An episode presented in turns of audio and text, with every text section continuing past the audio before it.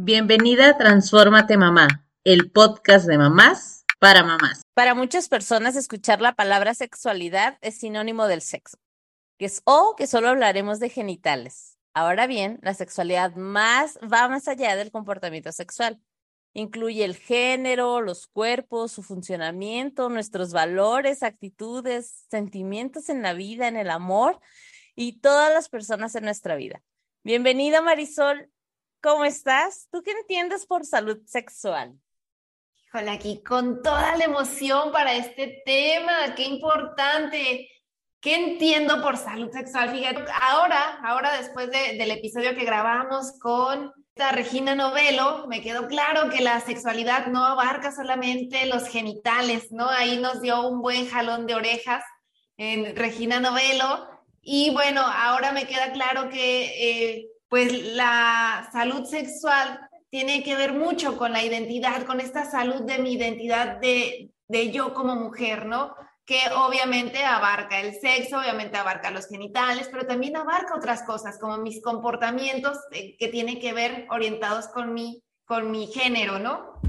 Entonces, eh, bueno, así lo veo ahora, Blanca, ¿tú cómo lo ves? También justo creo que ese tema que grabamos con Regina fue como esta entrada con el tema hacia los niños, pero que también nos permitió a nosotras explorar más acerca de este tema. Creo que justo cuando hablábamos como, ah, la salud mental, ah, la salud física, bueno, esta parte sexual sí involucra, claro, la parte, supongo, de los genitales, obviamente, no lo supongo, obviamente, pero va más allá, o sea, de nuestro cuerpo en general, de cómo funciona. Y también creo que tiene mucho que ver como la manera que hablamos de todos estos temas y los sentimientos que involucramos en esto. Pero bueno, la, la realidad es que nosotras no somos unas expertas, Marisol. Sinceramente, andamos. en eso estoy totalmente de acuerdo contigo. Y además que es un tema que siempre se puede aprender y ya nos dimos cuenta, o sea, creemos que sabemos o tenemos ciertas referencias, pero conforme vamos aprendiendo más y más, decimos, ay, creo que estoy bien perdida con este tema. Así que Hoy tenemos una invitada, ella es Idana Rodas, coordinadora regional del Love Matters o Hablemos de Sexo y Amor. Hola Idana, ¿cómo estás? Bienvenida. Hola, hola, Blanca Marisol. Un placerazo estar aquí con ustedes y compartir este espacio y hablarles del tema que, que me tiene cautivada ya desde hace 10 años y no por ser experta, sino porque me encanta, me gusta y es algo que, que no solo me gusta por, por, por todas las intrínculas que puede tener, todos los cambios y todas las evoluciones que se dan constantemente, sino que pues que es algo tan nuestro que por qué no no estar enterados del chismecito completo, ¿no? Y a veces las personas eh, me cuesta un poco cuando dicen, el experto en sexualidad, y yo sí, bueno, tienen un conocimiento particular, pero la sexualidad a veces es tan cambiante, evoluciona con tantas cosas que, ser experto acarrea como mucho peso, ¿no? Yo, yo parto de, de presentarme, uno, me mueve mucho comunicar información, soy periodista, y dos, el tema de sexualidad me apasiona mucho. ¿Por qué? Porque me ha costado también entenderlo, vivirlo, disfrutarlo, y, y algo que voy a hacer muy reiterativo en esto, el, el disfrutarlo, el hacerlo placentero, por derecho y porque sí, porque me lo merezco también. Pues vamos entrando en materia, si les parece, porque creo que este tema siempre, siempre da mucho eh, y tiene tantas áreas que estas solamente son unas probaditas y el episodio justamente lo pusimos sexualidad para jóvenes y no tan jóvenes porque a veces como mamá queremos empezar a hablar de estos temas o como papás queremos hablar de estos temas con nuestros hijos, pero siento que, que pasa como ese comercial de, sí, mamá, ¿qué quieres que te enseñe? O sea, siento que así van a llegar mis hijos a decirme, ¿no? a ver, mamá, ¿qué quieres que te explique? Entonces, empezando desde aquí, y Dana, ¿qué entendemos por sexualidad? Qué bonita pregunta, la pregunta de la semana. Mire, si bien ah, esto que acaban de compartir de, de Regina y quizás ella lo, lo compartió desde su perspectiva, no pienso este, ir en contra de eso, es tal cual como lo mencionaba. Actualmente hay como una onda eh, o, se ha planteado un modelo en la que se presenta la sexualidad conformada por cuatro olones, ¿no? O como cuatro subsistemas, para, para poderlo entender bastante bien, ¿no? Que, que está eso que ustedes mencionaban, está lo del erotismo, el cómo me siento, cómo me manifiesto, cómo, eh, cómo exploro esto de la seducción, está la afectividad o estos vínculos, cómo me relaciono yo con el otro, qué me, por qué me siento atraída, qué me gusta, qué no me gusta, el género, que a veces o, socialmente es por lo que más nos dejamos llevar, ¿no? Esas etiquetas que acarrean el género es nací con vulva, soy mujer y vengan las etiquetas, ¿no? Y la reproductividad. Decido, quiero o no quiero ser mamá. Y eso es parte de la reproductividad. También es la toma de decisión. No quiero ser mamá ahorita, con que me cuido. Sí quiero ser mamá, pero más adelante, ok, me cuido con esto. O no quiero ser mamá y también se vale porque es otra, otra decisión eh, en, ese aspecto o en ese olón que conforma la sexualidad y con estos cuatro subsistemas nos damos cuenta que la sexualidad es mucho más allá del el metisaca, ¿no? Qué, qué bonito ese, ese término, disculpen este francés, pero Blanca también se los viene manejando. Y es que, y es que justo nos, han, nos hemos encasillado en entender la sexualidad como Kama Sutra, posiciones sexuales, Ahorita le estamos sumando los juguetes sexuales, pero es que hay muchas cosas más allá, ¿no? Es, es cómo decido yo mostrarme frente al mundo, ¿no? Yo me, hoy me maquillé, ah, pero ¿por qué me maquillé? ¿No? Es mi forma de hacerme, de, mostrarme, hoy me, me, puse estos lentes porque escogí esto, porque me veo como una secretaria sexy, ¿por qué no? Porque escogí este color, todo eso es parte de mi sexualidad, ¿cómo me quiero yo mostrar frente, frente a los demás, cómo quiero ser percibida, las palabras que uso, los, gestos que empleo. Aquí podemos estar todo el podcast hablando de esto, pero lo que sí quiero que quede claro que es, es mucho más allá de lo que nos han vendido. Entender que cuando escuchemos la palabra sexualidad, que no nos atormente, no nos sonrijamos y, ay Dios mío, ¿qué es esto que está diciendo esta muchacha? No nos avergoncemos porque eso es, primero, es nuestro es algo que en lo que nacemos, somos seres sexuales desde que nacemos, entonces avergonzarnos de algo que disfrutamos, vivimos, ahí es donde empieza esa doble moral que no sabemos para dónde va y que no nos ha funcionado, pero para nada en lo absoluto y no terminamos de darnos cuenta.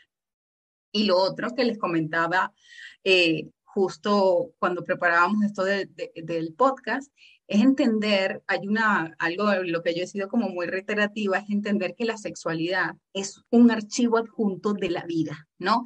Es ese archivo adjunto que no podemos perder de ese magnífico correo que es la vida. Usted escribió su correo bien bonito, saludos cordiales, te envío la factura y se le olvidó el archivo adjunto. La sexualidad es ese archivo adjunto que no se le puede olvidar.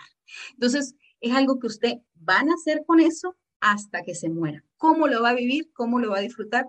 Pues va a ir ajustado a esas edades, a deseos, a manifestaciones, a vivencias, y qué chévere que así pase, ¿no? Es, es un error a veces caer en eso de, ah, ya tiene 18, ya puede iniciar su vida sexual o ya puedo iniciar mi vida sexual. ¡Ah! Ya tengo tres muchachos, ya estas cosas, ya no estoy para estas cosas ni estas, estos jugueteos extraños. Y me pasa con frecuencia cuando estoy hablando de estas charlas y me dice, estamos hablando de sexualidad, se une para hablar. Ay, no, mi reina, ya yo tengo 63 años, que voy a estar ya hablando de eso, ya me lo sé todo. Eh, no, puede que no se lo sepa todo quizás la vivencia o como lo vivió en su momento fue su forma y fue con la información que manejaba en el momento.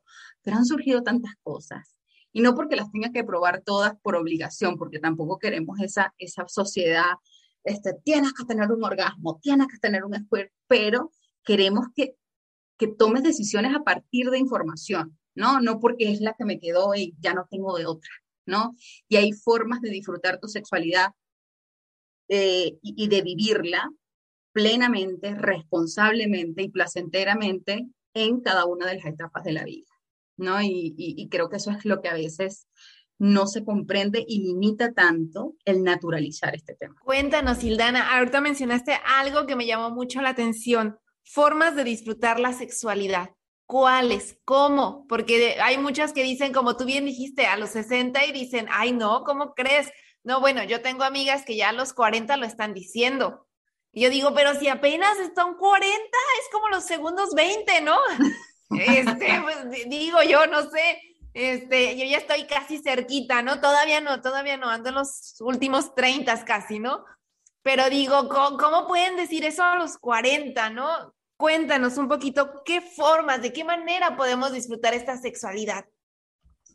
Como les decía, tomando en cuenta todo esto que abarca la sexualidad, pues a mí me permite pensar que hay formas en las que me puedo estar expresando, sintiéndome más cómoda con la mujer que soy, con, con quién deseo, cómo deseo mostrarme frente al mundo. Si nos vamos al lado erótico, eh, eh, eh, vivencial también de la sexualidad, es el, poder saber que, cuento con opciones de, de autorotismo, de, que nunca nos terminamos de conocer completamente, que hay muchas mujeres que a los 40 ni siquiera se han dado la oportunidad y con hijos y todos no se han dado la oportunidad de verse que hay en la entrepierna, ¿no? Que le comentaba a Blanca cuando, cuando conversábamos inicialmente de, de hay una, una vez en un congreso tuve la oportunidad de, de, una dinámica bien simpática, ¿no? Que te daban una hoja en blanco, materiales por doquier, marcadores, colores, acuarela, lo que tú quisieras, y la tarea era, dibuja tu vulva.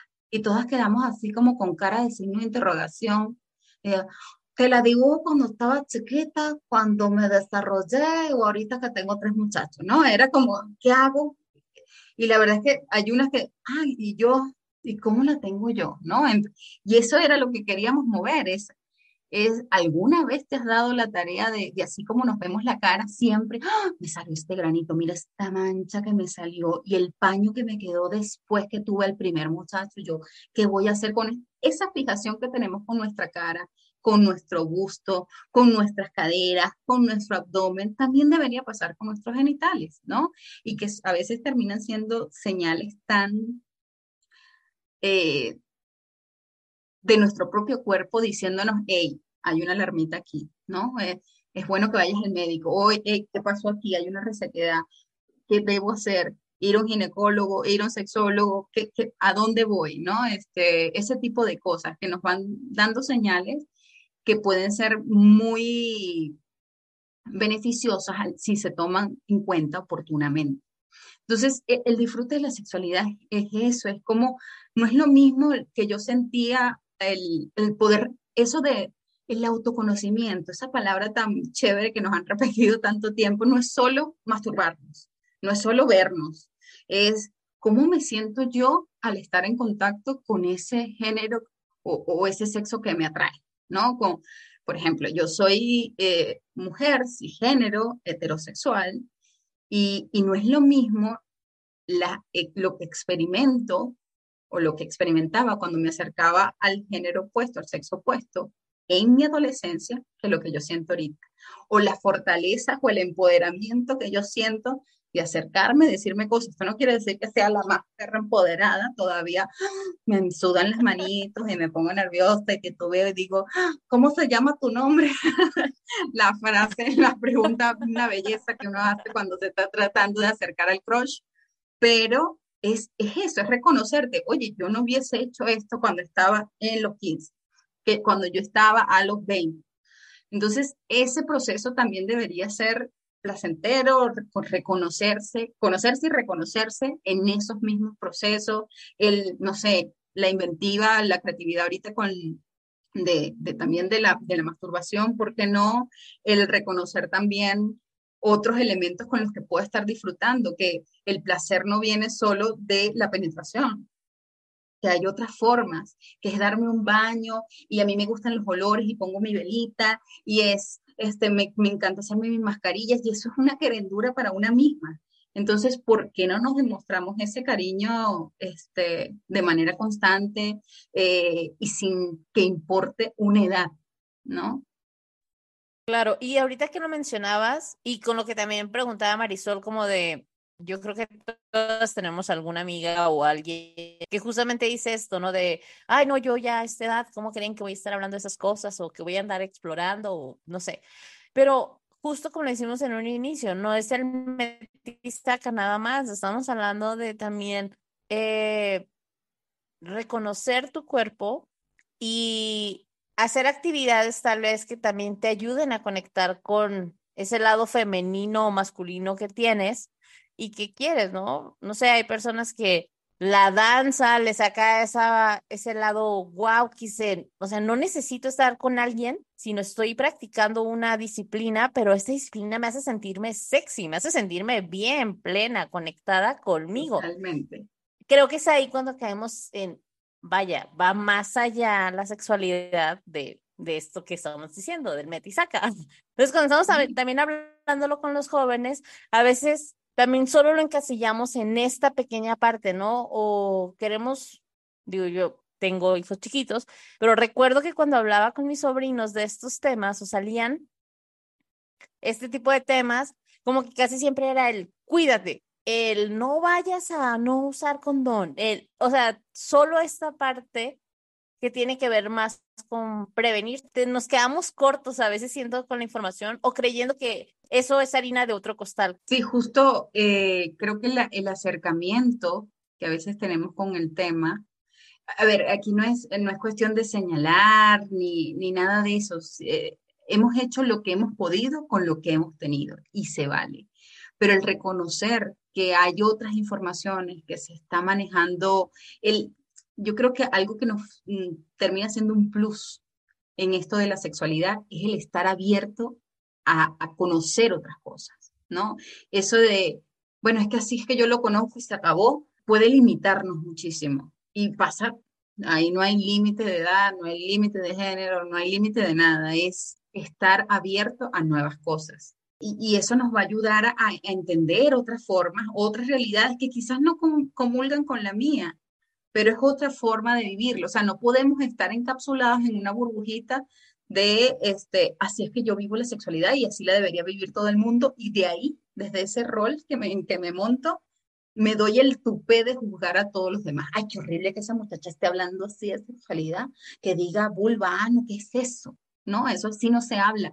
Entonces, nos convertimos en juicio y señalamos a todo el mundo porque no hacen las cosas como al final es, eh, en resumen, es porque no las hacen como yo pienso que deberían hacerlas. Qué, qué limitativo termina siendo en la vivencia, no solo ella de su sexualidad, poniendo este caso que les menciono, sino del entorno en el que se mueve. Entonces, y eso pasa mucho con las mamás. Hoy voy a hablar de las mamás. Yo sé que hay mamás, papás y representantes, pero hoy estamos hablando con mamás. Entonces, las mamás a veces el acercamiento que tienen de esos temas con sus jóvenes, con sus adolescentes, eh, viene desde eso mismo que conocen, de esa realidad que han tenido.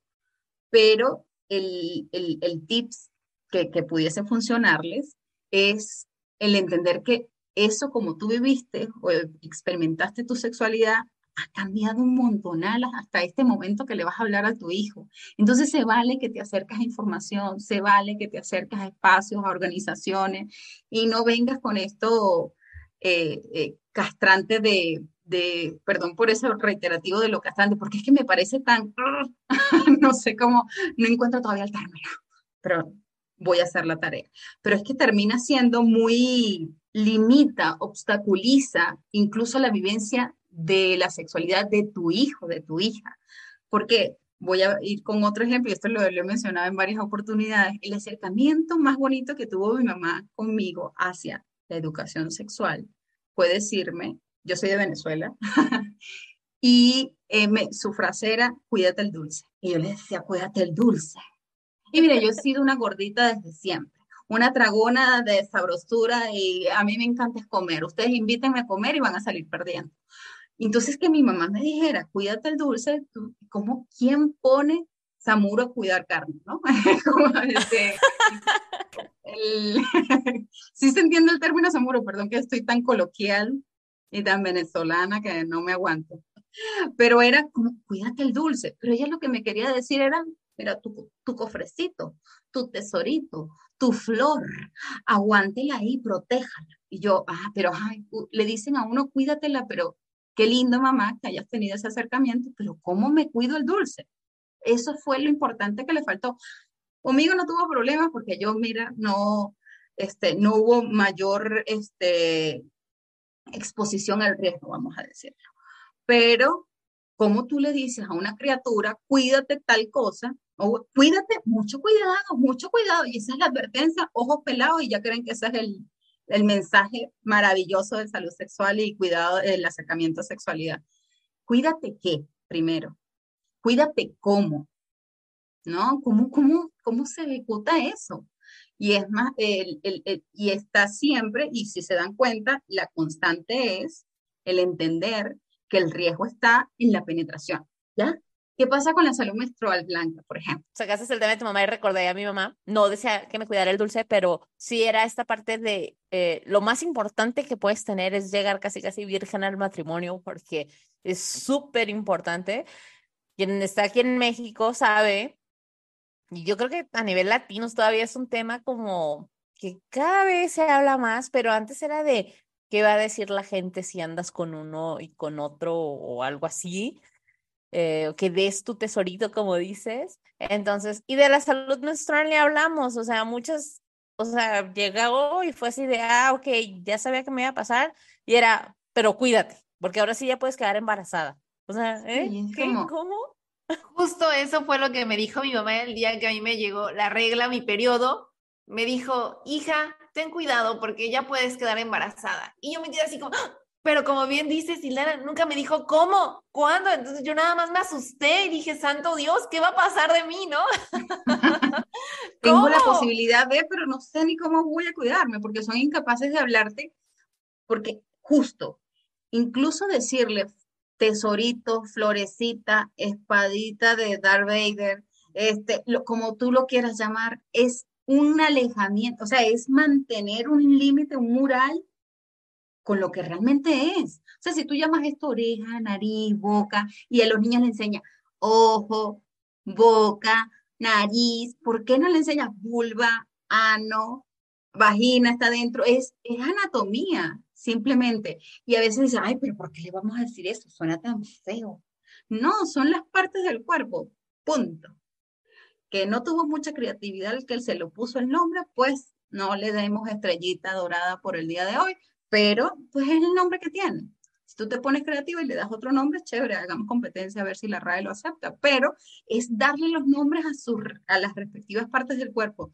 Y no es solo eso, es, es el hecho de poderles decir a un niño de dos, tres años, estas son tus partes, nadie debe tocártelas sin tu consentimiento. Si alguien te la toca, a quién decirle, hacer, hacerle referencia a quién debe acudir, porque no es solo cuídate, sino a quién corro a decirle, ¿no? A quién le digo y que tú seas realmente una fuente de confianza para esa niña, para ese niño, este, para ese niño, ahorita que estamos tan diversos e inclusivos, de decirle a dónde tienes que acudir. Entonces, seguimos pensando que, que, sexualidad, si la seguimos encasillando en que sexualidad es solo encuentros sexuales, por, con razón hay tantos padres diciendo con mis hijos no te metas, ¿no? Con eso de, no le hablen de sexualidad a mis hijos, ellos no van a salir corriendo a tener relaciones sexuales, señor, señora, no van a salir.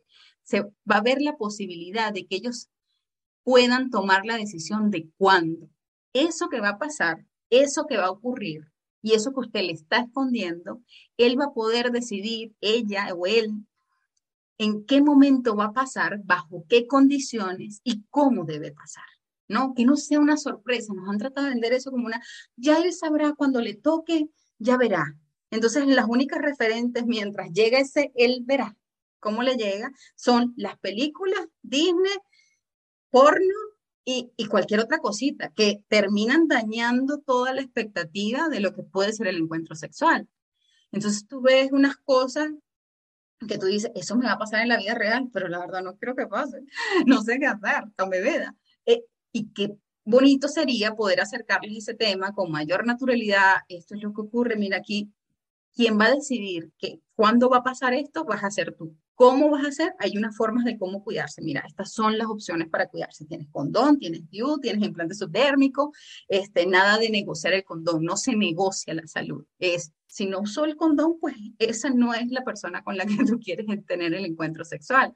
Entonces, queremos jóvenes autónomos, tomadores de decisiones, pero somos incapaces de darle la información para que esa toma de decisión sea informada.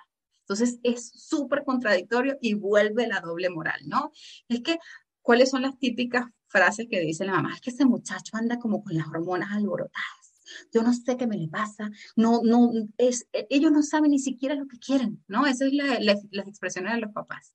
No saben lo que quieren, movidos por hormonas, son unos rebeldes sin causa, pero claro, ¿qué estás haciendo tú para que eso no pase así? O sea, ¿qué le estás brindando tú al joven? Alguien que está abriendo los ojos, que se está reconociendo como un individuo, como un individuo, y que tú no le estás proveyendo de la, de la información necesaria para esa toma de decisión. Se está enfrentando un mundo, específicamente con esto de, con el área de la sexualidad, está sintiendo cosas, están saliendo bellos donde no deben, cosas les están creciendo, hay otras que no les crecen, también le preocupa, y no sabe cómo enfrentarlo porque no tiene la información. Entonces tú nada más te quedas en eso de, ellos ya, ya, sabrán cuando eh, se acercan a ese tema, ya ellos conocerán y llegará el momento, todo tiene su momento, se ponen muy filosóficos, pero cuando les corresponde decir, ajá, explícale a tu hijo cómo se llaman los genitales, cómo es esto de la, la este, referencia de, de, género, que, que, se espera, la expectativa de, de, su género, que se habla, estos roles de género impuestos, que, se los, que queremos que, esto eh, también va muy pegado a esto que les estoy diciendo de autonomía, queremos jóvenes que se cuestionen, pero ¿cómo se van a cuestionar si, si a veces somos tan castrantes en la casa, ¿no? Es, es esto porque soy tu papá y punto lo que cuestione. ¿Hay que saber manejar? Sí, hay que saber manejar la situación, pero darle argumentación no es porque soy tu papá y punto. Porque entonces terminas creando jóvenes que se rigen a una autoridad. Y no queremos eso. Queremos jóvenes que sí, que se den el espacio y el permiso de cuestionar cosas. ¿Con qué? Preséntame tu argumentación. ¿Qué, ¿Por qué piensas tú eso? ¿Qué, ¿De dónde sacaste esa información? ¿Quién te lo dijo? ¿Con quién andas tú? Ay, muchachito, así, pero, pero es, es, hacerlo, no es que vas a llegar, ya le voy a hablar a mi hijo, ahora sí.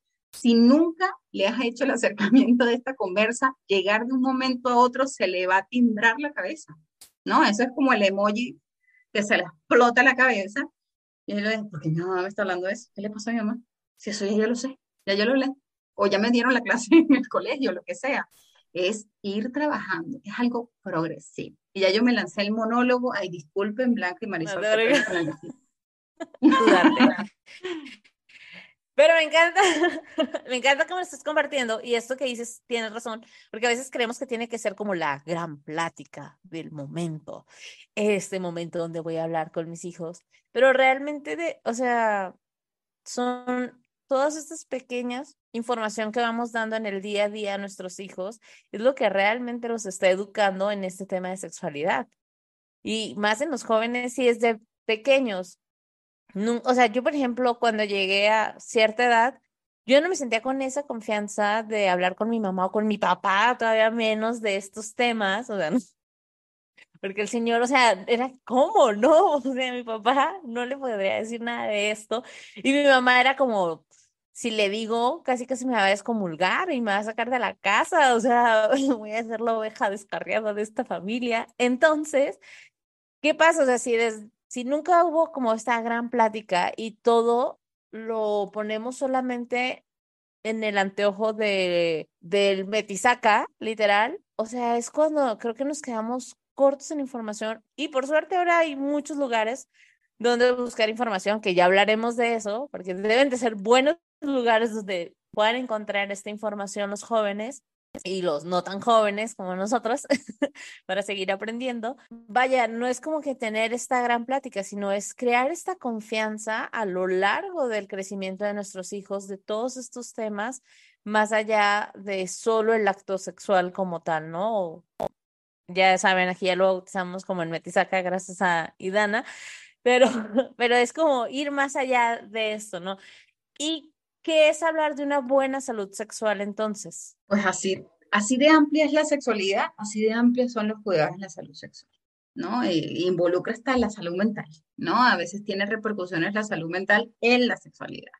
Eh, salud sexual implica eh, ese, ese estado de, si nos vamos a, a la definición de la Organización Mundial de la Salud, es ese estado de bienestar, ¿no? En, con, con, eso, con todos esos aspectos, todos esos ámbitos que, cubren la sexualidad, cómo me estoy sintiendo yo, cómo, cómo me siento con esa mujer que, está bien, que están viendo los otros. ¿Cómo me siento yo con mis vínculos, con mis parejas? Eh, ¿De verdad no quiero ser mamá o es algo que nada más es un momentito ahorita y ya mañana lo voy a cambiar? Y, se vale, se vale, nada está escrito sobre piedra. Eh, es importante que nos demos eso de, de dimos eso de tarea, de, de, cuestionarnos, pero la salud sexual va mucho más allá de decir, voy a mi ginecólogo anualmente, ¿no? Eh, ok, qué chévere que tú atiendas la parte médica de la salud sexual, ¿no? Que si notaste unos granitos por allá, hay un escosor por acá, este, hay una manchita rara que salió por aquí, unos granitos que hay por allá, no entiendo qué, un olor extraño, esos son red flags que van apareciendo y que es importante darle el peso oportuno, ¿no? Pudiesen ser este accionar preventivo, nos puede estar moviendo en ese accionar preventivo y que nos pueden brindar muchas más opciones de cura o de salud, ¿no? Entonces, es, ir, sí, a, un ginecólogo, a un urólogo, eh, pero también se vale ir a, a, un sexólogo, a un psicólogo. A veces, nos, así como nos dijeron el Metisaca, también nos vendieron el guion del Metisaca, ¿no? Es besito por aquí, besito por allá, ojito por acá, caricia por acá, chupo por aquí, ya esto está listo, humedad por acá, Metisaca, se acabó, golazo, y esto terminó, señoras y señores, con un golazo a favor, y listo, porque quedamos con el golazo a favor, porque hasta ahí llegan los estereotipos de género, ¿no? De es el hombre el que tiene la, el privilegio del placer nada más y se desentiende del, placer del otro. Ponle tú mujer o hombre, la pareja en general. Entonces, es entender eso, cómo me estoy sintiendo yo con mis relaciones, qué quiero yo, cómo, qué quiero nuevo experimentar en mi, en mi sexualidad me quiero comprar un juguete, no me quiero comprar un juguete. Uno, esas cosas la verdad no me, no me llaman la atención. Las prácticas sexuales, ¿le entro a todo, no le entro a todas? No, mira, yo dije que no al sexo anal y es no al sexo anal. Está chévere. No, todas las prácticas no es para todo el mundo. Imagínense la sexualidad como un gran menú. Usted no se va a comer todas las cosas que están en el menú. Y está bien, usted decide qué quiere qué le gusta, qué le apetece ese menú. Y si usted se quiere comer el combo completo, adelante, es bienvenido y tenga los cuidados pertinentes, ¿no? Pero es eso, es, es saber decidir es tan flexible, yo me lo imagino como estos muñequitos que ponen en los lavaderos de, de, carros, que, que, es eso, es, la flexibilidad de entender, uno, todo lo que abarca la sexualidad, todos los cuidados que puede tener, eh, todas las intrínculas que puede tener y las diferentes realidades que hay por cada ser humano que existe. ¿No? De, vivencia, de acercamiento, y no es porque, ay, mira, ella está toda empoderada de sexualidad. Ella seguro es, voltea a ese hombre como una media. diríamos en Venezuela. Y no, hay, cosas que no se saben, hay cosas que no se entienden. Y para muestra, y he hablado con muchos sexólogos, no, se la, no nos las sabemos todas por el solo hecho de ser sexólogas o sexólogos. Entonces, es un constante aprendizaje. Y qué bonito que nos demos esa tarea cada uno de un aprendizaje. ¿Qué me gusta, qué no me gusta, por qué? ¿Cómo me, cómo me comunico yo con el otro? ¿Cómo le hago saber que me gusta? ¿No? E, ese, ese tipo de cosas. Eh, y a veces retomando esto que mencionabas, Blanca, que no tiene que ser la gran práctica. Yo estoy saltando, esto, esto es horrible. estoy saltando de un tema al otro, pero eh, solo quería retomar esto y ya, ya me callo y paro mi monólogo. Esto que decías, no tiene que ser la gran práctica, la, gran plática, la gran conversa, ¿no? no Hoy nos vamos a reunir y leemos protocolo con el muchacho y la muchacha al frente. Hoy vamos a hablar de la sexualidad. Bueno, si es que le llegan a decir sexualidad.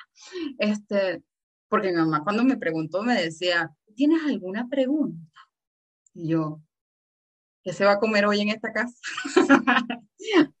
y después me puse poética, después me puse poética y le dije, mamá, ¿por qué el cielo está azul? Pero claro, es que no me dice cuál es el cuál es la minuta, cuál es el programa de esta conversación. Si tú me dices y me hablas claro con los puntos, pero es que hay temor hasta de ponerle nombre a lo que ya tiene nombre, o sea, menciona las cosas por su nombre. Entonces, que no tiene que ser una gran plática y a veces circunstancias de nuestra dinámica nos pueden estar dando pie a hablar de esto, ¿no? Tantas series que ven los niños en el K-pop. Este, las canciones, las letras de las canciones son tan bonito incentivo, tan bonita herramienta para acercar el tema de la sexualidad. Titi me preguntó si tenía muchas novias. Muchas novias. Ok, ¿qué te parece a ti eso? Capaz tu hijo, tu hija te sale, mira mamá, esto, esto está hablando del poliamor o de las relaciones abiertas y te da otra clase. Y dices, muchacho, ¿de dónde sacaste esa información? Pero también te da cabida a, saber, ¿qué piensas tú de esa canción? ¿Qué, ¿Qué piensas tú de esa partecita de la letra? ¿Qué te parece? ¿Te gusta? A mí me encanta ese tipo de canción. O sea, pero tú tienes que darle también información porque no se vale que le estemos exprimiendo y sacándole todo y tú eres incapaz de darle un poquito. Porque eso es lo que va a permitir esa retroalimentación. ¿No? Porque a veces, no, como yo no soy mamá, perdón por esto y que hable con tanta propiedad, pero sí soy hija. Y sí tengo ese referente de saber qué es lo, que, lo que no me gustaba de mi mamá o lo que sí me gustaba de mi mamá. Entonces, algo que yo detestaba era cuando me caía preguntas. ¿eh? ¿Y por, con quién vas? ¿Con quién? ¿Dónde van a estar? ¿Y esa es hija de quién? Ay, ¿con? ¡Ah! Puedes hacerlo más amable y no interrogatorio policial. Gracias, la gerencia. Entonces, es, es la empatía, es la querendura, es el entender cómo viví yo esta etapa. Todos pasamos por esa etapa, cómo nos sentimos. Capaz hay que regresar mucho el cassette. Ay Dios, que ahí se me cayó el IFE. Pero bueno, regresar un poco la memoria, hacer un rewind de mis recuerdos y saber cómo me sentía yo, qué esperaba yo, ¿Qué hubiese querido que me dijera? ¿Qué, qué me gusta, qué me gustaría decirle a ellos? Y eh, esa, ese típico frase que se usa ahorita, vengo del futuro a decirte esto. ¿Qué te gustaría que tu yo del futuro te dijera a tu yo del pasado? Y eso es válido o puede ser un buen referente para tener ese acercamiento con tu hijo, con tu hija, ¿no? De, de qué, qué le puede estar necesitando, qué tan rebelde está frente a, a, los, a los temas, a lo que lo plantea y cómo entrarle también. Nadie mejor que tú conoce a tu hijo, bueno, él o ella. Pero ese acercamiento, aprovecha ese acercamiento de la cotidianidad que te puede dar muchos elementos para, para acercarte y hablar estos temas que no, no seamos replicadores de vender la sexualidad como un tema tabú. Fíjate que yo te escucho y, se me vienen muchas imágenes de, obviamente, de, lo que pasó, ¿no? De, mis papás conmigo, como venimos de esta, de esta cultura donde justamente dices que casi no se hablaba del tema, ¿no? Y se daban así como que información, pero sin, sin los fundamentos, ¿no? Sin todo, nada más así como que ahí, ahí te va, imagínate el contenido, ¿no? Eh, y fíjate, y yo lo he platicado con Blanca, que yo tengo la idea de llevar a mi hija a, cierta edad con un ginecólogo para que él le dé una plática, a lo mejor que ella sepa con quién ir cuando lo necesite, ¿no? Porque algo de lo que yo padecí, eh, y ya me voy a confesar por acá, es que eh, pues a mí tampoco no me tocaron el tema, ¿no? O sea, me dijeron, cuídate porque ya a partir de ahora ya puedes tener hijos y fue todo lo que me dijeron, ya no me dijeron más. Entonces, pues uno crece, uno usa ropa muy ajustada cuando está uno jovencita, ¿no? Entonces vienen las infecciones vaginales, ¿no? Y, de repente, ¿con quién vas? Yo no tenía ni idea de que tenía una infección, tenía la incomodidad, no le decía yo a mi mamá, no sabía con qué doctor ir. Entonces, a mí sí me hubiera gustado que me dijeran, oye, ¿sabes qué? O sea, una, pues podérselo decir a mi mamá, ¿no? Y que me llevaran. Y por otro lado, pues a lo mejor yo también en una edad un poquito más avanzada, pero aún dependiente de los papás, pues poder ir yo sola, ¿no? Entonces, lo que eh, yo busco o me gustaría es que mi hija, eh, o sea, decirle, mira, este es el doctor, cuando tú necesites, venimos juntas, o si tú quieres, vienes con él, ¿no? Pero él, aquí tienes una referencia, ¿no? Eh, y hace ratito mencionaste que así como hay psicólogos, ginecólogos, pues también están los sexólogos, ¿no? Entonces, dime, eh, dinos un poquito, ¿qué, ¿qué, hacen los sexólogos? ¿Qué información nos brindan? ¿Qué, a, qué, a, qué se va con un sexólogo, no? O se puede, a lo mejor esta plática que yo busco que mi hija tenga con el ginecólogo no es con el ginecólogo, sino con el sexólogo, sexólogo ¿no? Eh, ahí oriéntanos un poquito sobre cuándo sí ir, con un sexólogo? Normalmente hay como, primero hay varias como especialidades que pueden estar abarcando el mismo tema. Hay educadores sexuales, hay como orientadores también, hay, están los sexólogos que están más como eh, sumados a, a, esta, la especialidad, pueden dar hasta terapias de pareja, pueden, pueden hacer un diagnóstico como mucho más profundo. Y los educadores sexuales, pues es como la información que yo te estoy dando ahorita, ¿no? Es compartirte información que te puede estar siendo utilidad. A veces hay una, una, un, un ente que se llaman servicios amigables, que yo no sé quién le puso ese nombre, pero servicios amigables, pues los jóvenes los malinterpretan, quedan servicios sexuales ahí, quedan en eso. Son servicios amigables especializados para adolescentes, donde médicos, orientadores, psicólogos están sensibilizados a esas necesidades que tienen los adolescentes. Yo no sé si este, esta es información nueva para, para su comunidad, pero sí me es importante compartirlo.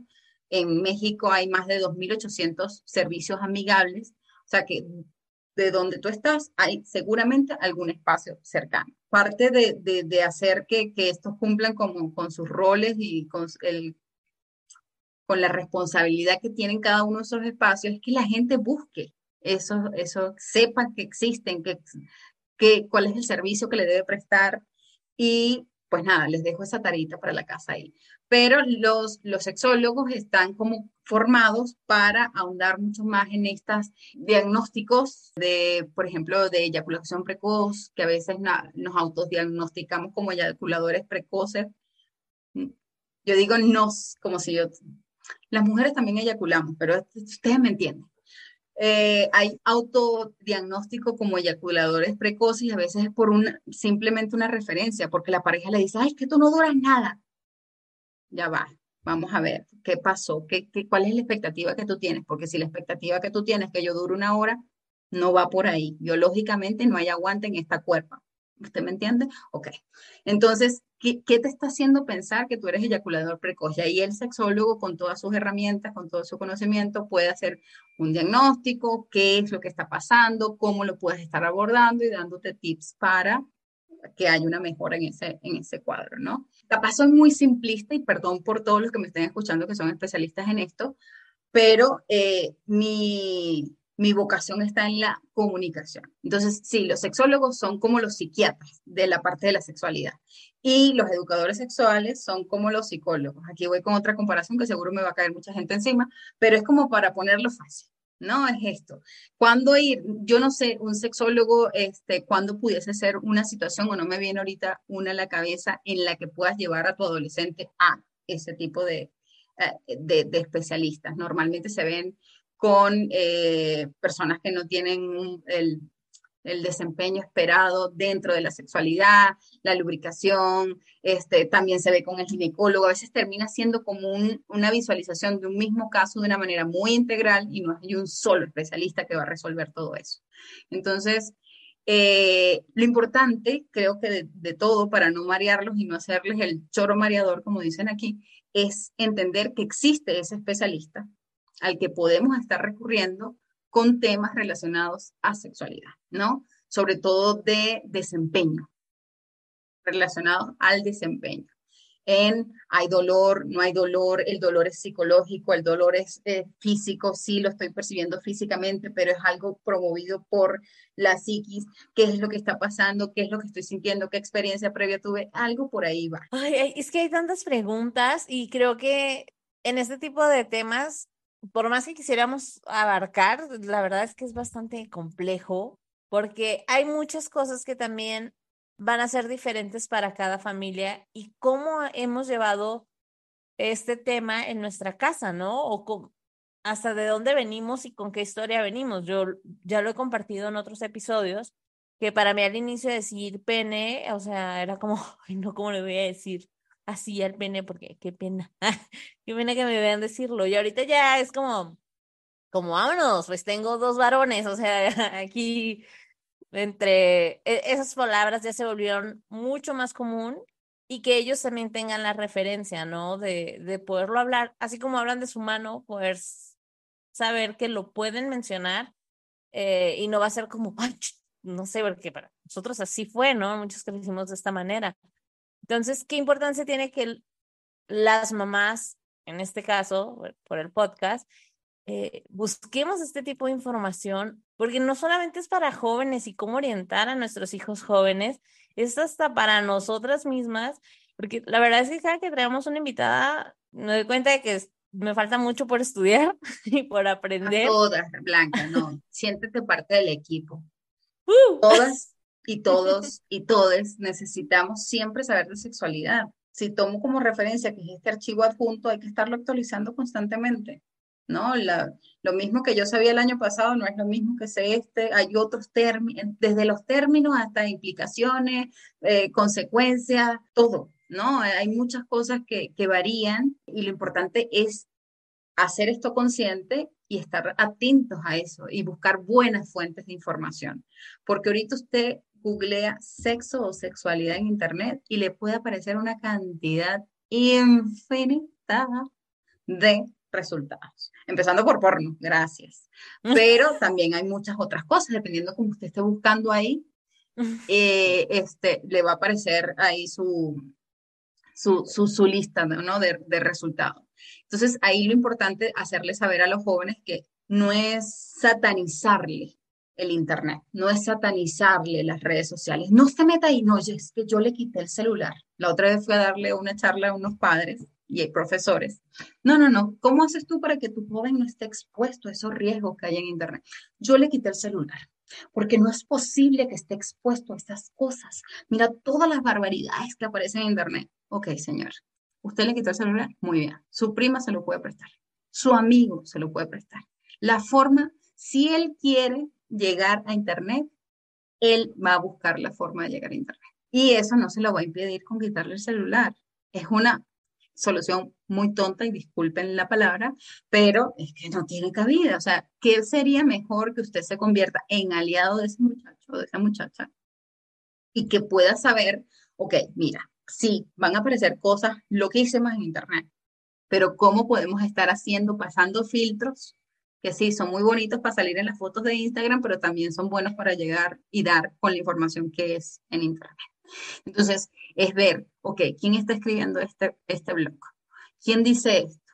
¿Está formado para, para hablar de estos temas? ¿Qué formación tiene? ¿De qué organización viene? ¿Desde hace cuándo escribió esto? O sea, tú escribes sexual, si quieres saber sobre el squirt, obviamente si tú ves un artículo de hace 6, 7 años, más 10 años, capaz ni aparecía, pero decía una cosa muy diferente al artículo que te va a aparecer ahorita o la información que te va a aparecer ahorita. Entonces es importante darse cuenta de la fecha, quién lo escribió, qué formación tiene, qué organización está respaldando eso. Todo, porque a veces ni siquiera es porque, ay, no, es que esta, esta organización es muy mencionada. Sí, pero ¿quién está detrás? Este, eh, ¿Es información laica o es información que parte de, qué creencias? ¿no? Porque ahí todo el mundo quiere creer que, ay, no, es que eh, en mi religión esto no se permite. Y está bien, las religiones son respetadas y es parte de esa diversidad que hay. Pero que tú vengas a imponer tus creencias y tu religión a la forma en la que yo vivo mi sexualidad, ahí sí hay un problema, ¿no? Entonces es importante diferenciar eso y que los jóvenes también estén atentos y sepan de esa, de esa diferencia, que puedan, vuelvo otra vez, que sean jóvenes ciudadanos, como les decimos, considerados los jóvenes y adolescentes, considerados como jóvenes ciudadanos sexuales, tomadores de decisiones informadas, con autonomía y con la capacidad crítica de cuestionarse todo lo que le pasa por el frente. Ajá, ¿y por qué? A veces que nos ponemos, ay, muchachita, no preguntes tanto.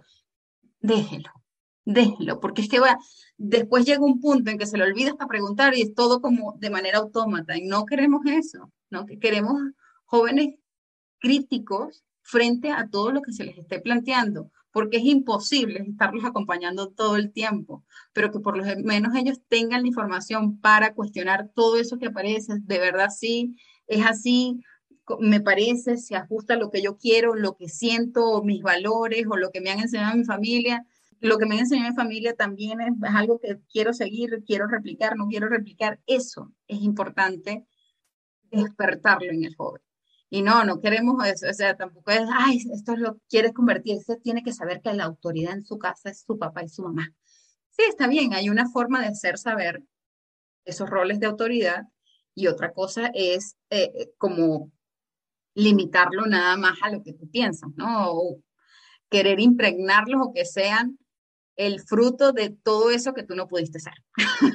Oye, y yo tengo una pregunta eh, respecto ahora a, esta facilidad de información en Internet que mencionas y la verdad es de que las nuevas generaciones nos llevan mucha ventaja a los padres, ¿no? O sea, veo a mi hija que tiene siete años y su facilidad de, de buscar de repente información para sus tareas me sorprende porque digo, bueno, ahorita estoy con ella, la acompaño, pero tiene una facilidad increíble de buscar las cosas, ¿no? Y ahorita eh, son temas, pues, escolares, pero y cuando no sean escolares, cuando sea de curiosidad, ¿cómo mencionaste que tenemos que revisar la, página, quién está detrás de ella, pero realmente cómo se hace esto, porque por ejemplo, yo ahorita si, me, si mi hija fuera más grande y quisiera ayudarla, no tengo esas herramientas, no tengo ese conocimiento de saber, esta es una organización buena, esta no, ¿cómo puedo yo confiar en las organizaciones, no? O sea, ¿qué, qué sabes tú? ¿Qué organizaciones hay ahorita que dice, que tú puedas decir, eh, confío en estas, o sea, que, que, tú me puedas decir estas tres o estas dos, o esta es la, esta es la que es la buena, buena, ¿no? O sea, para tener información de, de referencia, porque de verdad, digo, tiene siete años, ya yo no sé a qué edad vaya mi hija a tener estas curiosidades, pero como dices tú, me tengo que ir preparando, ¿no? Sí, este, eso influye también o, hay que contemplar mucho el factor de la edad, ¿no? ¿Qué, ¿Qué, referencias le puedo estar dando? Obviamente yo te puedo hablar de los aliados que actualmente tiene Hablemos de Sexo y Amor, que es el, el proyecto el que estoy representando el día de hoy. Uno de sus aliados es IMACE, que es eh, una plataforma de la Federación Internacional de Planificación Familiar, se, llama, se escribe AMACE, con Z, amace.org y se han abocado al desarrollo de herramientas audiovisuales, videos, muy, eh, que a través de ilustraciones, caricaturas, explican temas, ¿no? ¿Qué es el consentimiento? ¿Cuáles son los genitales, eh, o, cómo hablar de genitales o la diferencia de genitales masculino y femenino? ¿Qué es el clítoris? ¿Qué es este, las relaciones abiertas? ¿Qué es, pero todo adaptado desde un lenguaje pensado para jóvenes entre, si no me equivoco, entre 12, entre 10 y 15 años. Entonces, por ejemplo, hablemos de sexo y amor, está pensado para jóvenes entre 18 y 30. Obviamente, con esto no le estoy diciendo que, ah, no, si tiene 17 no puede entrar en Hablemos de Sexo y Amor. Negado el permiso. No, sino que por cuestiones, ves cómo, cómo se ha manejado en las redes sociales todo lo de los baneos, este, que, ay, esto eh, son imágenes que exponen mucha piel, son imágenes que incitan la violencia, son imágenes, el contenido tiene el término tal. Y ahora todo el mundo escribiendo sexuales con números y letras, este, escribiendo pene con P3N3. ¿Qué es eso? No entiendo cómo escriben así, pero es la única forma que hemos conseguido estar en las redes sociales y poder hablar de este tema que ha sido tan vetado. Eh, vetado gráficamente, de, también la parte editorial o de contenido, y este, que para nosotros, quienes lideramos y estamos abocados a hablar de este tema de la educación integral en sexualidad como algo que se debe dar y conocer desde tempranas edades, es que sabemos la importancia que tiene de acercar estos temas. Entonces, te puedo hablar de eso, el, Hablemos de Sexo y Amor dice de 18 a 30, igual reitero esto, pero nosotros recibimos eh, preguntas y dudas de chicos de 15 años, de señoras de 60, de señores de 70. Eh, no hay límites para saber de esto. Obviamente, el, cada quien va a crear el gancho de acuerdo a, a, lo gráfico, me gustan estos colores, me encanta cómo hablan aquí, me gusta cómo dicen estas cosas aquí, este artículo que vi en esta página me gusta más. Y a veces buscar esa fuente ideal, sí, las, las organizaciones pueden ser un referente y tú empiezas a buscar, no sé, este, Mary Stopes, ¿no? Que es otro de los aliados de Hablemos. Ajá, ¿de, dónde es esta organización? Y tú empiezas a buscar, es como si estuvieses haciendo una tesis, ¿no? Y sí, da fastidio, porque es más fácil guiarnos por el primer por la primera, por el primer link que te aparece en la búsqueda. A veces hay que buscar un poquito más, ¿no? Y a, buscar de manera como más exhaustiva, usar las condicionantes para, para los buscadores de, en Google o en cualquier explorador, que es poner términos este, bien concretos, no usar artículos, este, poner las comillas para que use el término tal cual, el signo de más o plus para eh, sumar alguna otra frase que quieras buscar. Y a veces estos espacios que dicen sobre nosotros o quiénes somos, es importante leerlos, ¿no? Eso que ponen siempre en las páginas. ¿Qué hace esta gente y por qué hablo de esto y cómo comenzó? Es un curioseo constante de todo eso para que tú puedas tener la propiedad, oye, si quieres saber de estos temas, te puedes meter aquí. O si quieres saber de este otro, darle como saber aquí para dónde mandarle o mandarla, que en el caso de tu hija, ¿no? Tenemos que volver a estudiar prácticamente como, como padres. Mira, yo ya me sentí, el sentido de propiedad sobre la, la maternidad y la paternidad lo tengo. No hay muchachos, pero yo me siento mamá ya. Mí me encanta su proyecto porque justo, digo, ya me di a la tarea de entrar y leer y la verdad es que está muy padre cómo comparten información sencilla y desde un punto que dices, vaya, sin el tabú tampoco, sin este tema de religión, que no tenemos nada en contra de, cada quien decide, pero es eso, que cada quien decida, ¿no? Esa, esa posibilidad de conocer los términos y que sí va dirigido para jóvenes, pero nos sirve a los no tan jóvenes también, que era lo que veníamos diciendo, es para todos, o sea, ahí está la información. Y haciendo referencia un poquito a lo de Internet, para todos los papás que estamos creciendo con hijos, con pantallas, justo hace poquito eh, vi un libro que se llama Crecer entre pantallas, que va dirigido a los papás de hijos adolescentes, abarca todo este tema de cómo manejo el tema del Internet con los hijos para no volverme ese papá de le quito las pantallas para que nunca tenga acceso a esa información del mal y tampoco quedarnos fuera de la jugada de saber qué está pasando en este tema de las pantallas, cómo lo podemos manejar. Entonces, va más dirigido a papás de hijos adolescentes. Lo iba a comprar, pero dije, creo que me estoy adelantando muchísimo, ¿verdad? Y hasta mi esposo me vio así con cara de, es real, Blanca, o sea, nada. nada, bueno, estás adelantando la tarea, no pasa nada, Blanca. Como debe ser, eso dije yo, pero ya tenía varios todavía libros pendientes, entonces dije, me voy a aguantar poquito. Digo, ni me pagan el comercial, ¿verdad? Pero sí, o sea, justo este tipo de temas y buscar fuentes confiables para esta información, creo que es importante. Y pues obviamente páginas como la, la que ustedes, más que la página, porque es todo un proyecto el que ustedes manejan, Idana. ¿Es así? Sí. Sí, justamente, hablemos de, sexo y amor, le pueden conseguir en la página hablemosdesexo.com. Es parte de una gran red de eh, abocada a hablarle a los jóvenes sobre salud sexual y reproductiva. Eh, es un, programa que nace en Países Bajos, ellos siempre muy a la delantera de, estos temas. Surge esta versión para América Latina, surge en el 2012. La primera fue para India Luego fue esta para que nació con perspectiva al público mexicano y venezolano.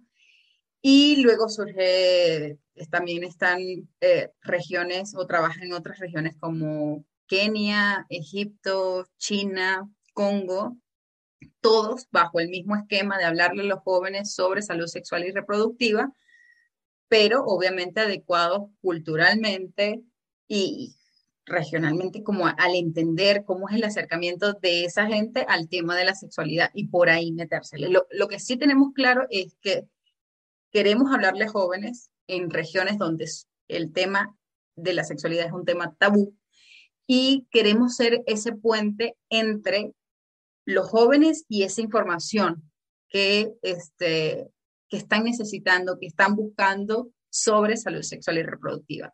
¿Cómo lo hacemos? A través de la puerta del placer. Para nosotros, más allá de decirles, cuidado con un embarazo, cuidado con una infección de transmisión sexual, mire que por ahí viene violencia de género y todas esas cosas que sí queremos evitarlas, pero una forma de hacerlo atractivo es venderlo a través de esto, la sexualidad es, y la vivencia de ella es tu derecho, a través de la información, el, el placer, el que lo disfruten, que esto es para disfrutarlo. ¿Cómo? Pues hay que conocer y hay que informarse y hay que hacerlo de manera responsable. Entonces, vamos, hay que hacer también la tarea completa, ¿no? De, de, darnos un clavado en temas, en, en información, y nos abocamos mucho a la necesidad de los jóvenes y los adolescentes. No es una cuestión que eso es otra cuestión, otro aspecto que hemos visto, que la educación integral en sexualidad ha venido muy impuesta desde quienes nos creemos líderes de estos temas. Entonces es que ellos tienen que saber cómo poner un condón. Es que ellos tienen que saber cuáles son las infecciones de transmisión sexual.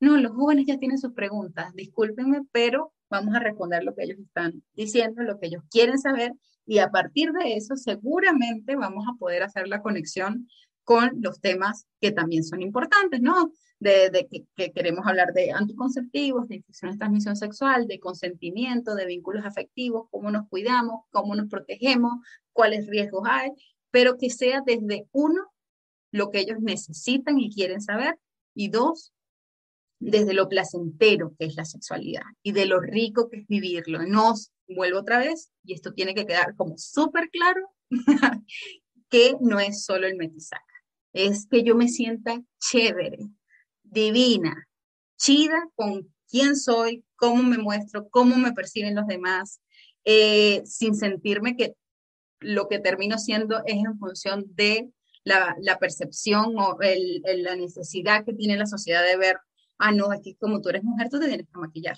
Ah, es que como tú eres mujer y estás en esta edad, tienes que estar flaquita. Ah, que como tú eres hombre y eres, este, quieres ya, andas ya enamoradito, tú tienes que proveer y tienes que brindar toda la salida. Y es que tú tienes que, ay Dios mío, qué peso. La sociedad pesa muchísimo, pesa muchísimo su, sus demandas, sus necesidades y qué fastidio estarle cubriendo la, las solicitudes de otra gente. Entonces, que reconozcamos que lo que nosotros queremos, cómo nos vemos, qué es lo disfrutable para mí, eso es como súper importante hacérselo saber a los hijos, hijas, hijas y a nuestros chamos en general. De verdad es que siento que faltaron muchos temas porque, como hemos dicho, este tema abarca muchísimo, así que, y Dana, seguramente te vamos a volver a invitar, porque tal vez muchos papás se quedaron con tantas dudas acerca de métodos que hay personas que a veces ni siquiera conocemos tanto de métodos anticonceptivos, de enfermedades, de cómo cuidarnos, de cómo hablar de esta eh, sexualidad sana ya en, ahora sí, en el Metisaca, en ese momento, para saber todo este tema del consentimiento, cómo, cómo lo podemos ir abordando, que bien o mal en otros episodios ya lo hemos compartido si desde pequeños somos claros con los límites con nuestros hijos, que ellos aprendan también a poner límites, seguramente llegando a una edad de adultos o jóvenes, estos temas van a fluir mejor. Pero sin duda todavía hay muchísimo que aprender. Gracias, Aidana, por acompañarnos en este episodio donde pudimos hablar de sexualidad y nos ofreces una excelente alternativa para acceder a información de sexualidad y salud sexual, dirigida a adolescentes, jóvenes y hasta los no tan jóvenes, así como nosotras. Recuerden que este tema mm. hay mucho por aprender. Todavía nos queda mucho de qué hablar acerca de esto. Y te invitamos a seguirle en Instagram en arroba hablemos de sexo y amor y consultar la página de hablemosdesexo.com, porque si no tenemos nosotros a veces las palabras correctas, seguramente ahí vas a encontrar esa información para abordar este tipo de temas o hasta conocer estos, estos nuevos términos que existen, como tú bien lo dices. Hay cosas que podemos buscar en internet y a veces no sabemos si es una fuente confiable o no. Entonces, siéntanse seguros de entrar a esta página, conocer la información y ustedes deciden si pasan la página a sus hijos o de ahí agarran tips para abordar el tema hasta con la pareja, ¿por qué no? Mira. De verdad, Idana, muchísimas gracias por acompañarnos. A ustedes, Blanca, ah. Marisol, este, muy, muy amables por esta invitación. Me encantó esta conversa y si ustedes me vuelven a invitar, aquí vuelvo a estar. Este, y nada, yo les dejo esa, le venimos manejando una bonita invitación de hablemos de sexo y amor. Y como dice el lema del proyecto es libre, claro y sin rodeos. Eh, creo que es un primer paso para sacar a la sexualidad de ese, de ese meollo llamado tabú y que nos demos el, la, el espacio y el permiso de poder conversarlo sin tanto protocolo y sin tanto sonrisas tímidas y nerviosas y sonrojadas extrañas que no tienen sentido cuando es algo que nos, nos pertenece y que vamos a vivir con ellos toda la vida. Entonces, hagámosle ese favor también a, a, los hijos.